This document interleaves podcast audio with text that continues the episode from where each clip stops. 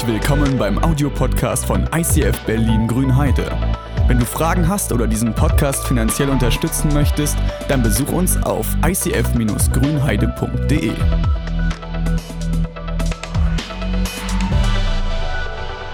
Ihr Lieben, was für eine verrückte Zeit.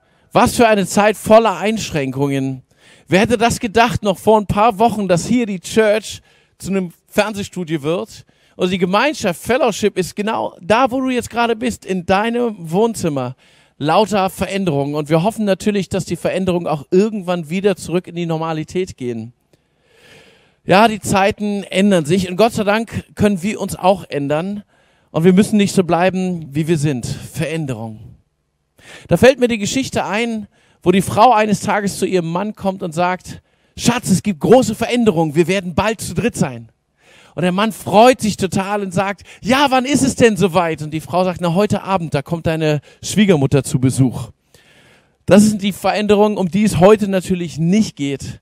Wir sind in der Hashtag Jesus-Reihe und haben schon zwei Themen hinter uns, Get Started und Get Together. Und heute heißt das Thema Hashtag Jesus Get Free. Frei werden, das kommt in der Bibel von vorne bis hinten vor. Schon ganz tief im Alten Testament ist das verwurzelt. Das Volk Gottes ist an einer Stelle, wo es beschrieben, das Volk Gottes ist in Ägypten geknechtet. Die Leute in Ägypten hatten schon lange vergessen, dass es mal einen Josef gab, der sie gerettet hat. Und jetzt wurden das so viele vom Volk äh, Gottes und sie wurden deswegen unterdrückt, damit sie nicht noch mehr wurden. Sie, sie mussten arbeiten, sie mussten schuften, sie hatten keine Freiheiten. Und keine Freiheiten hat ja auch irgendwie was mit der heutigen Corona-Zeit zu tun, oder? Ich habe mir schon sagen lassen, dass einige Eltern zu Hause gesagt haben, wenn die Schule noch länger ausfällt, dann forschen wir selber nach einem Impfstoff gegen das Virus. Die Zeiten heute sind hart. Die Zeiten sind nicht einfach, bei allem Witz, der da auch irgendwo in der Luft schwingt. Es gibt Leute, die sind einsam heute zu Hause.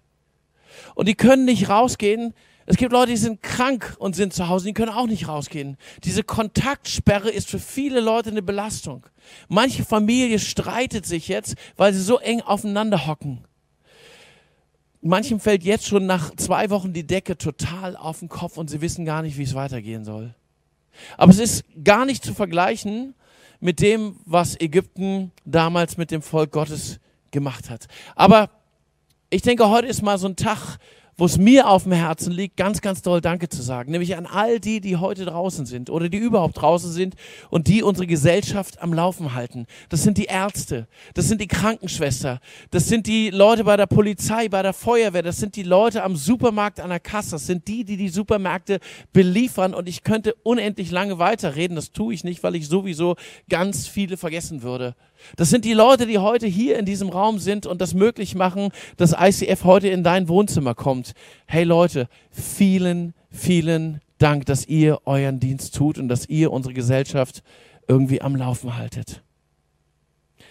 Diese Zeiten sind wirklich eine Herausforderung. Zurück nach Ägypten. Denn das, was wir heute durchmachen, ist nicht das, was ähm, damals ging, abging. 400 400 Jahre waren die Leute in Ägypten geknechtet. 400 Jahre ohne Hoffnung. 400 Jahre ohne auch nur eine Chance zu haben, da rauszukommen. Und dann kommt Moses.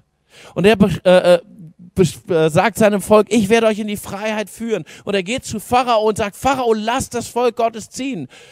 Interessiert Pharao natürlich überhaupt nicht. Und eine Plage folgt der nächsten.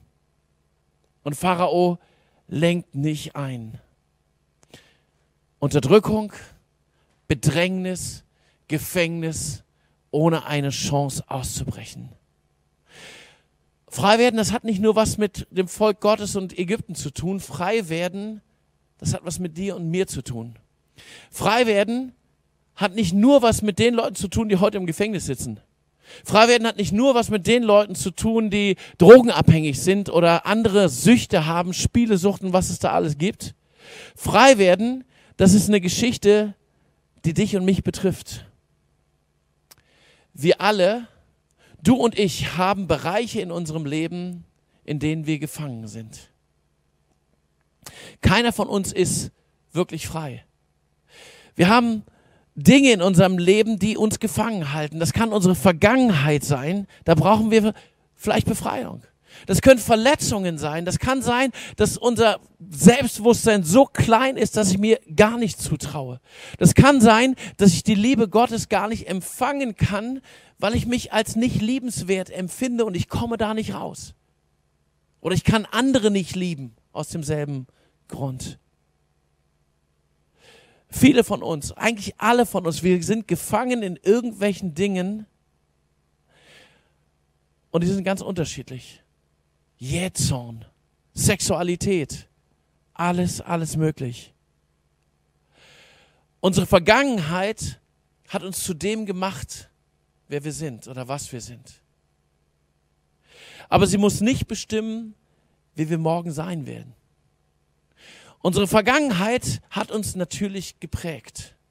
Und ich glaube, auch diese Zeit, die wir gerade durchmachen, das ist eine Zeit, die uns auch prägen wird. Diese Corona-Krise wird uns prägen.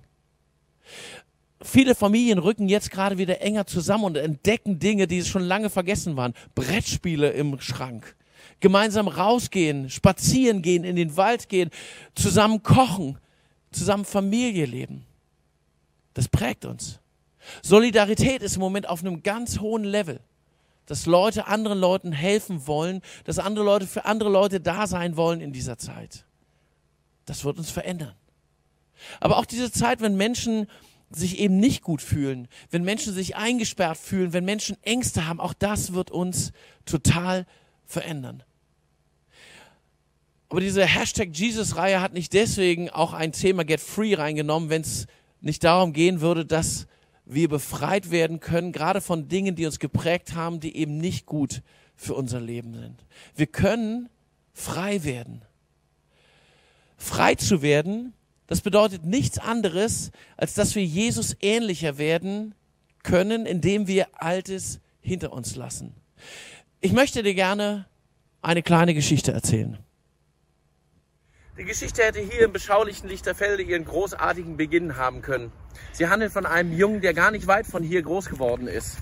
Mutter Alkoholikerin. Vater hatte die Familie schon lange verlassen, als der Junge noch ganz klein war. Bruder früh ausgezogen und ins Heim gegangen, als unser Junge elf war. Das hat die Sache nicht gerade besser gemacht. In der Schule war der Junge natürlich auffällig, war aggressiv, prügelte sich oft, war ständig vorlaut, ständig reingerufen in die Klasse. Eigentlich war er völlig unbeliebt. Bis dann in der Oberschule ihn ein Klassenkamerad irgendwann hier in die Kirche eingeladen hat. Dort gab es so eine Art Jugendkreis und die brauchten jemanden, der Gitarre spielt und na, wie sollte es anders sein? Unser Junge spielte natürlich und er dachte sich, yeah, hier kann ich wer sein, hier spiele ich Gitarre. Mit Kirche hatte der Junge eigentlich so gar nichts am Hut, aber hier konnte er Gitarre spielen, hier haben ihn die anderen bewundert, also ist er regelmäßig hingegangen. Und irgendwann gab es eine Zeit, wo es einen Jugendgottesdienst geben sollte und die Gemeinde hier sollte ein Theaterstück ähm, vorführen, Der verlorene Sohn. Und dreimal darfst du raten, wer den verlorenen Sohn spielen durfte. Der Tag vom Gottesdienst kam, die Bude war voll, das Theaterstück war super und dann gab es eine Panne. Der Junge sollte eine Szene spielen, in der er feiert, das Geld verprasst und Wein in sich reinschüttet. Aber irgendjemand musste die Karaffe vertauscht haben. Oder war es ein Wunder? Ich glaube kaum. Auf jeden Fall war statt Traubensaft in dieser Karaffe plötzlich richtiger Wein drin. Und obwohl die Mama Alkoholikerin war, hatte unser Junge noch kein Alkohol getrunken und so wurde ihm richtig, richtig schlecht. Aber the show must go on. Also betrank er sich in Anführungsstrichen damit und nach dem Theaterstück war ihm mächtig, mächtig schlecht und er wollte nur noch an die frische Luft. Hier auf dieses Mäuerchen zog er sich zurück, weil ihm einfach total schlecht war. Und hier auf diesem Mäuerchen fing er an nachzudenken, was war da eigentlich gerade passiert? Und ihm wurde eins klar, hey, der verlorene Sohn, das war ja er. Und der Vater, der in dem Theaterstück vorkam, das war ja Gott. Und ihm wurde klar, Gott hat ihn gerade gerufen. Und auf diesem Mäulchen hatte Gott in sein Leben eingeladen, damals Beginn der 80er Jahre. Der Anfang von einer wunderbaren Story. Vielleicht hast du es dir schon gedacht, aber diese Geschichte ist meine Geschichte. War das jetzt der Anfang einer tollen Story? Leider nein. Es hat nicht lange gedauert, nach dieser Zeit in der Gemeinde und dem Jugendkreis und dem Theaterstück, da habe ich angefangen, Musik zu machen in einer Band, in einer Heavy Metal Band. Nur ist überhaupt nichts gegen Heavy Metal zu sagen, aber damals bedeutete das für mich eben genau das zu machen, ja, was so das klassische Bild von Heavy Metal ist. Ich habe angefangen zu saufen. Ich habe angefangen, Drogen zu nehmen und ich habe angefangen, Dinge zu tun, auf die ich heute alles andere als stolz bin. Es ging mit meinem Leben eigentlich richtig doll bergab. Einmal Suchtfamilie, immer Suchtfamilie. Eine ganze Weile habe ich so mein Leben noch irgendwie in der Balance gehalten. Irgendwie mit 18 Jahren habe ich mich sogar konfirmieren lassen, obwohl Gott so in meinem Alltag überhaupt nicht vorkam. Und heute weiß ich, dass das die Zeit war, wo Gott das erste Mal um mein Herz geworben hat. Ich musste damals, so wie die kleinen Konfis, immer sonntags in die Kirche gehen. Und immer, wenn ich nach Hause gegangen bin nach dem Gottesdienst, hatte ich so eine Freude in mir, dass ich hüpfen hätte können. Und damals dachte ich, ja, das wahrscheinlich, weil ich froh bin, dass ich diesen Gottesdienst überlebt habe. Heute weiß ich, das war der Geist Gottes, der um mein Herz geworben hat. Und ich habe andere Dinge eigentlich ganz gut auf die Reihe bekommen. Ich habe meine Schule geschafft, mein Abi geschafft. Ich habe angefangen, Theologie zu studieren. Obwohl nochmal, obwohl ich mit Gott eigentlich gar nichts am Hut hatte. Und dann ging alles auf einmal den Bach runter. Irgendwann ging meine Band kaputt. Meine Freundin verließ mich. Irgendwie hatte ich Stress im Studium, ich kam nicht weiter. Auf der Arbeit, die ich als Student hatte, hatte ich auch Stress und so weiter und so weiter. Und ich kam an einen Punkt, wo ich sagte, wenn das Leben ist, will ich nicht mehr weiter. Wenn das Leben ist, dann brauche ich dieses Leben nicht. Wenn das Leben ist, dann gebe ich es zurück. Und wisst ihr, was ein beschissenes Gefühl ist? Wenn man sich abends hinlegt und morgens nicht mehr aufwachen will und man wacht morgens trotzdem auf und guckt zurück und dacht, sieht, es hat nicht geklappt. Aber es hatte sich was verändert. Ja, ich wollte nicht mehr weiterleben, aber ich habe an diesem Abend, ich glaube, mein erstes ernsthaftes Gebet gebetet. Ich habe es eigentlich fast verächtlich gebetet, aber ich habe sinngemäß gesagt, Gott, wenn du mein Leben haben willst, hier ist es. Und ich bin morgens aufgewacht. Und auf einmal war Gott da. Und es sind auf einmal Dinge in meinem Leben passiert, die kann ich alle gar nicht beschreiben. Aber eine Sache will ich dir erzählen. Ich sitze irgendwann in einem Bus, wie immer deprimiert, depressiv, mit schlechter Laune, spricht mich ein Mädel von der Seite an und sagt, hey Jürgen. Und ich gucke hin und denke, oh nein, das ist so eine von diesen völlig unattraktiven Streberinnen aus meinem Studium. Und ich gucke hin und sie sagt, hey Jürgen, heute traue ich mich endlich mal dich anzusprechen. Weißt du eigentlich, dass Gott mir aufs Herz gelegt hat, dass ich für dich beten soll? Ich glaube, es geht dir nicht gut und deswegen bete ich ganz regelmäßig für dich. Und es war einer der Momente, die passieren nicht oft in meinem Leben, aber es war einer der Momente, da war ich sprachlos. Und dieses Mädel hat mich in ihren Kreis junger Erwachsener eingeladen, in ihre Gemeinde. Und ich habe Gott dort kennengelernt. Die haben mir beigebracht, wie man betet. Und ich habe erlebt, wie Gott antwortet. Die haben mir beigebracht, wie man in der Bibel liest. Und ich habe gemerkt, wie Gott durch die Bibel zu mir redet. Und es sind ganz viele Dinge in meinem Leben passiert. Aber auch das war leider noch nicht der Beginn von einem Durchbruch, noch nicht der Beginn von der richtigen Freiheit. Einmal kaputte Familie, immer kaputte Familie.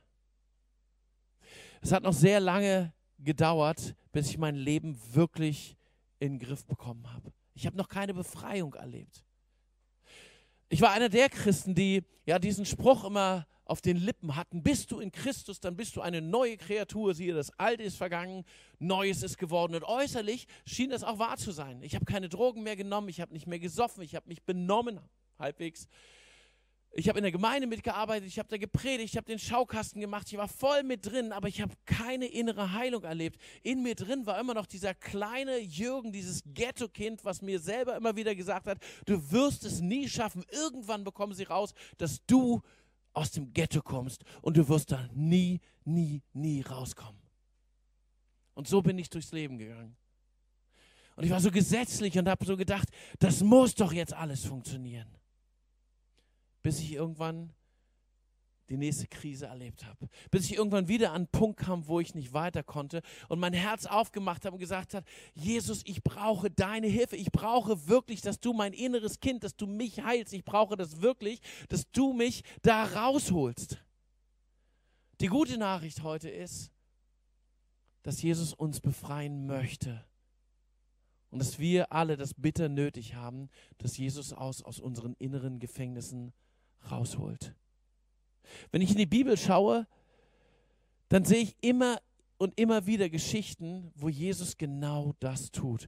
Und er sagt selber an einer Stelle, wenn der Sohn euch frei macht, dann seid ihr wirklich frei. Jesus ist gekommen, um uns wirklich Freiheit zu schenken. Freiheit von meiner Vergangenheit, Freiheit von meinen Verletzungen, Freiheit von meiner Sünde, Freiheit von dem, was mich zur Sünde immer zieht, Freiheit von meinem Mangel an Selbstbewusstsein, Freiheit von allem Möglichen, was mich kaputt macht. Immer wieder lesen wir und hören wir davon, wie Menschen von Jesus angerührt wurden und die Leute wurden frei. Manchen hat er die Hände aufgelegt eine Frau, die ist hinter ihm hergerobbt regelrecht und hat nur sein Gewand berührt und sie wurde frei. Bei einem Blinden wurde sogar gesagt, dass Jesus nach unten gegriffen hat, den Schlamm genommen hat und ihm in die Augen gerieben hat und dieser Mann konnte wieder sehen. Und an einer Stelle gibt es eine Geschichte, wo Jesus diesen Mächten, die diesen anderen Mann gefangen gehalten haben, wo er den Mächten geboten hat, in eine Schweineherde zu gehen und diese Schweine haben sich dann von einer Klippe gestürzt. Jesus hat mächtige Taten vollbracht und er hat Menschen freigesetzt. Jesus sagt selber, der Geist des Herrn ruht auf mir, weil er mich gesalbt hat. Er hat mich gesandt, Armen die gute Botschaft zu bringen und Gefangenen die Freiheit. Ich soll Blinden sagen, dass sie sehen werden und Zerbrochenen, dass sie frei werden von Schuld. Jesus hat die Menschen befreit, als er auf der Erde lebte, die Menschen, die um ihn herum waren. Aber er hat noch viel mehr getan. Als er ans Kreuz gegangen ist, hat er die Macht, die dahinter steht, besiegt. Die Macht, die uns gefangen hält, die Macht, die uns klein hält, die Macht, die uns daran hindern möchte, dass wir aus diesem Gefängnis rauskommen, diese Macht hat Jesus am Kreuz von Golgatha zerstört. Ein für allemal. Die Macht, die mir sagt, Du schaffst das nie. Du bist ein kleines Würstchen. Du wirst nie von deiner Sucht loskommen. Du wirst nie eine Frau finden, die dich liebt. Du wirst nie einen Job haben, der dich erfüllt. Du wirst nie jemand sein, der irgendwie das Leben meistern kann. Diese Macht hat Jesus zerstört. Einmal Ghetto, immer Ghetto, das stimmt eben nicht. Diese Macht wurde am Kreuz von Golgatha zerbrochen. Paulus schreibt an die Gemeinde in Ephesus, durch ihn durch Jesus, der sein Blut für uns vergossen hat, sind wir erlöst. Durch ihn sind unsere Verfehlungen vergeben. Daran wird sichtbar, wie groß Gottes Gnade ist. Es ist das Blut von Jesus, das uns reinmacht. In Ägypten damals hat ähm, Gott durch Mose den Menschen befohlen, ein einjähriges Lamm zu schlachten und das Blut an die Türpfosten zu streichen. Da heißt es im zweiten Mose, das Blut an den Türpfosten eurer Häuser aber wird ein Zeichen sein, das euch schützt. Wenn ich das Blut sehe, will ich euch verschonen. Ich werde die Ägypter strafen, doch an euch wird das Unheil vorübergehen. Später dann spielt das Blut noch eine weitere Rolle. Es, es wird für verschiedene Opfer benutzt. Es gibt zum Beispiel eine Stelle im Levitikus, da wird gesagt, dass Vögel geopfert werden sollen. Das Blut ist dazu da, unreine Menschen wieder reinzumachen. Oder noch später gibt es die Anweisung der Brandopfer, bei denen das Blut immer für die Reinigung eine große Rolle gespielt hatte. Blut, das bedeutete Vergebung, Blut, das bedeutete der Weg zur Freiheit und den Höhepunkt hat das Kreuz von Golgatha gebildet. Jesu Blut, das dort vergossen wurde, ist das Blut, das uns reinigt, das Blut, das uns frei machen will. Jesus, der als das Lamm Gottes bezeichnet wird, der ein einmaliges Opfer gegeben hat für uns Menschen und damit den Widersacher Gottes ein für allemal besiegt hat. Und deshalb können wir heute auch Befreiung erleben. Aber es ist notwendig, dass ich mich auf diese Befreiung eben auch einlasse. Es ist notwendig, dass ich das Blut nehme und an den Türpfosten streiche. Wenn ich das nur theoretisch weiß als äh, Mensch vom Volk Israel damals in Ägypten, aber ich tue es nicht, dann wird Gott mich auch heimsuchen. Und auch wenn ich das theoretisch weiß, dass Jesus mich befreien will, aber ich gehe nicht hin und tue es nicht, dann werde ich keine Befreiung in meinem Leben erleben.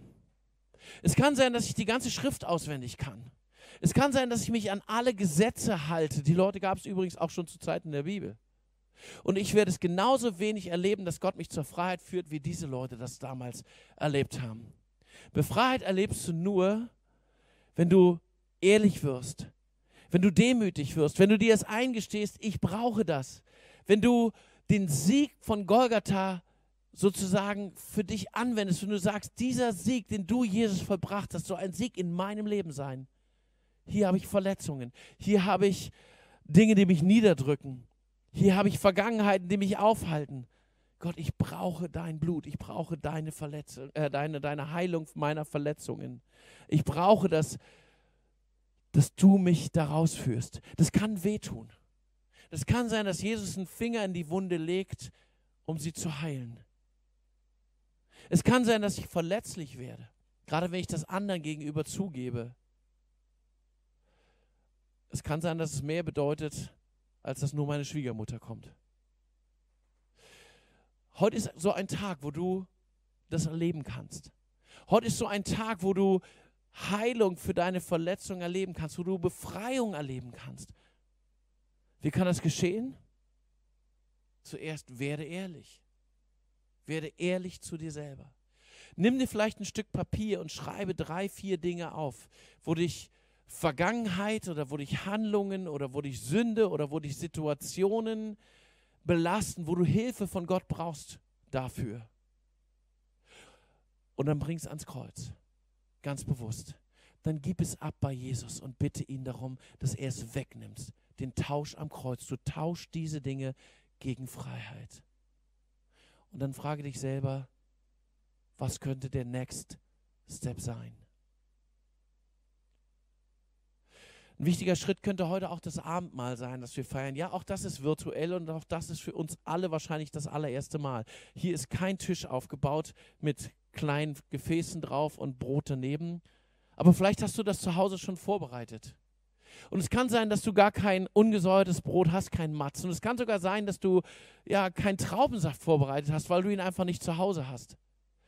Aber Leute, ich glaube, wenn wir einen Gott an unserer Seite haben, der alle Macht hat, dann kann Jesus auch bei dir sein bei einem Abendmahl, egal womit du das machst. Wenn du das mit Orangensaft und Keksen machst oder mit Milch und Toastbrot. Es ist ja ein Symbol. Und wenn ich das bewusst einnehme und sage, Jesus, das ist jetzt dein Brot und das ist jetzt dein Blut, dann bin ich ganz sicher, dass Jesus bei uns ist. Denn Jesus hat dieses erste Abendmahl eingeführt beim letzten Mal, das er mit seinen Jüngern hatte. Und er hat das Brot genommen und er hat es gebrochen, er hat das Dankgebet gesprochen und hat seinen Jüngern gesagt, das ist mein Leib, der für euch hingegeben wird. Und er hat den Kelch angehoben, hat gedankt, hat ihn seinen Jüngern gegeben und hat gesagt, das ist mein Blut, das für euch vergossen wird. Dieses tut, wann immer ihr es trinkt, zu meinem Gedächtnis. Das Abendmahl ist ein Symbol, ganz klar. Aber Jesus ist da. Und Jesus möchte heute in deinem Leben wirken. Vielleicht hast du nicht so eine krasse Lebensgeschichte wie ich. Ich wünsche dir, dass du nicht so eine krasse Lebensgeschichte hast. Aber vielleicht bist du auch an einem Punkt, wo du siehst, ich brauche hier und da und dort Befreiung. Ich muss freigesetzt werden. Es gibt Dinge in meinem Leben, wo ich gefangen bin. Leg sie Jesus hin. Symbolisch im Abendmahl. Sprich sie aus. Und dann iss. Und dann trink. Das ist vielleicht nur ein Anfang. Aber es ist ein erster Schritt in Richtung Freiheit. Amen.